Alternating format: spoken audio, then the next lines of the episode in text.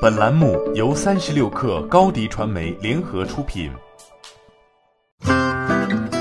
本文来自三十六克作者牛耕。为了抢回惜败微软的一百亿美元（约合六百七十九亿人民币）云计算大单，亚马逊要求特朗普出庭作证了。据 CNBC 报道，二月十号公布的法庭文件显示。亚马逊的云计算部门希望废除美国政府与微软签署的价值一百亿美元（约合六百七十九亿人民币）的五角大楼云计算合同。此外，亚马逊还希望获得特朗普的证词，来了解与 JEDI 合同有关的任何对话和指示。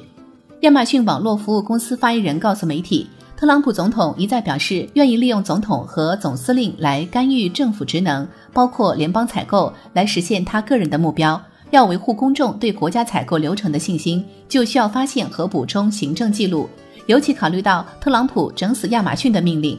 问题是，是否应该允许美国总统使用国防部预算来追求其个人和政治目的？消息宣布后，亚马逊迅速表示将递交一份临时限制令，要求五角大楼将这一合约延缓执行。亚马逊当时还指责特朗普对亚马逊具有偏见，对五角大楼不当施压。但这一言论被美国国防部长否认。二零二零年一月二十二号，亚马逊的抗争进入白热化，其在法庭上提出动议，要求暂停美国国防部和微软的云计算合约，直到法院作出裁决。二零一九年十月，据 CNN 报道，一本即将出版的关于美国前国防部长马蒂斯的传记披露，特朗普曾在二零一八年指示马蒂斯在这场招标中整死亚马逊。此后，马蒂斯因为叙利亚撤军问题，在二零一八年十二月辞职。此后，贝索斯控股的《华盛顿邮报》专栏作家卡舒吉被沙特王储杀害。有媒体发现，沙特王储曾黑进贝索斯的手机，将他出轨的情况泄露给亲特朗普媒体。二零一九年二月，贝索斯亲自撰文指责特朗普对亚马逊贝索斯的不友好态度，指责特朗普将《华盛顿邮报》描述为亚马逊的昂贵说客。双方不和彻底摊上台面。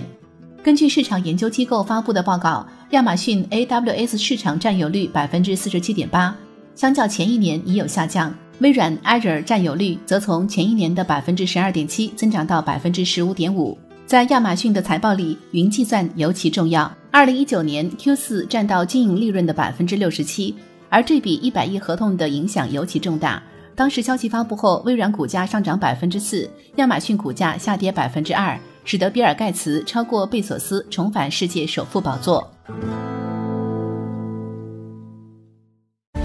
欢迎添加小小客微信，xs 三六 kr，加入克星学院，每周一封独家商业内参，终身学习社群，和大咖聊风口、谈创业，和上万客友交流学习。